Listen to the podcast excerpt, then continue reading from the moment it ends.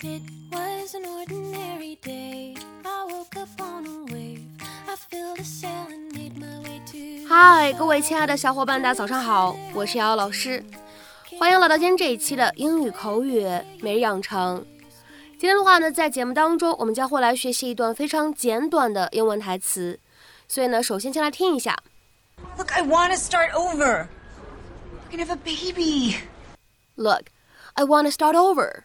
We're gonna have a baby. 我想要重新来过，我们马上要有孩子了。Look, I want to start over. We're gonna have a baby. Look, I wanna start over. We're gonna have a baby. 那么在今天这样一段英文台词当中呢，我们需要注意哪些发音技巧呢？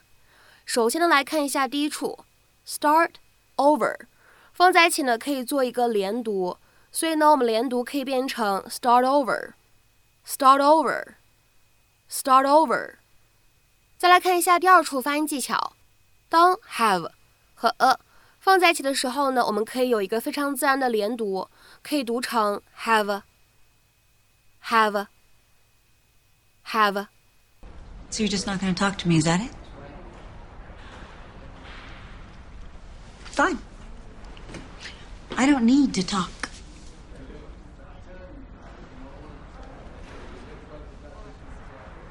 Okay, yes, I had a little affair. It wasn't the best thing to do, and I'm not proud of it. But it's not the worst thing that could have happened. Nobody died. Oh, don't be such a martyr, Carlos. Okay, it takes two people. How many times did you go off on your little business trips and leave me alone? See, so technically you cheated too. It's just your mistress was your work. No, okay, that was a stretch. I'm sorry. Carlos, wait, come back. Look, I want to start over. We're going to have a baby. Isn't that what you always wanted? Carlos, wait! I said I was sorry and I love you. What more do you want? I want a paternity test. 那么今天的话呢，在节目当中，我们来学习一个比较日常也比较简单的表达，叫做 start over。start over。那么这个短语呢，它的意思其实就是重新来过，重新开始做某事，或者说呢，开启新的工作或者生活。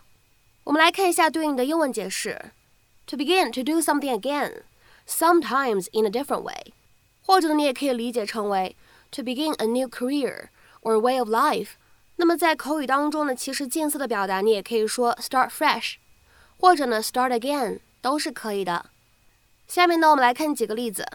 第一个，I'm sorry, but you'll have to start over again。很抱歉，但是你不得不重新做。I'm sorry, but you'll have to start over again。下面呢，我们再来看一下第二个例子。She saw her divorce as an opportunity to start over。 他把他的离婚看作是重新开启生活的一次机会，或者呢，你也可以翻译成为他把他的离婚看作是开启新生活的一次机会，都是可以的。She saw her divorce as an opportunity to start over。那么下面呢，我们再来看一下这样一个例子：We decided to abandon the first draft of the report and start over。我们决定直接把那份报告的第一稿扔了，从头开始做。We decided to abandon the first draft of the report and start over。下面呢，我们再来看一下这样一个例子：I just don't have enough money to start my life over。我想重新开启新生活，但就是钱不够。I just don't have enough money to start my life over。下面呢，我们再来看一下倒数第二个例子：She wasn't happy with our work and made us start over。她对我们做的工作不满意，让我们重新做。 She wasn't happy with our work and made us start over。那么下面呢，我们来看一下今天节目当中的最后这个例子：I'm getting a little bit too old to start over。我年纪有点太大了，没办法重新开始新生活了。I'm getting a little bit too old to start over。那么看完这样一句话呢，我想说各位同学千万不要这么想。It's never too late to start a new life。任何时候，我们说开启新生活的篇章呢，都是不晚的。 It's never too late to start a new life。那么下面呢，我们来看一下，在今天节目的末尾呢，请各位同学尝试翻译下面这样一个句子，并留言在文章的留言区。别想太多了，每个人都可以重新开始。别想太多了，每个人都可以重新开始。那么这样一个句子应该如何去使用我们刚刚学习过的短语 start over 来造句呢？期待各位同学的踊跃发言。我们今天的话呢，节目就先分享到这里，See you。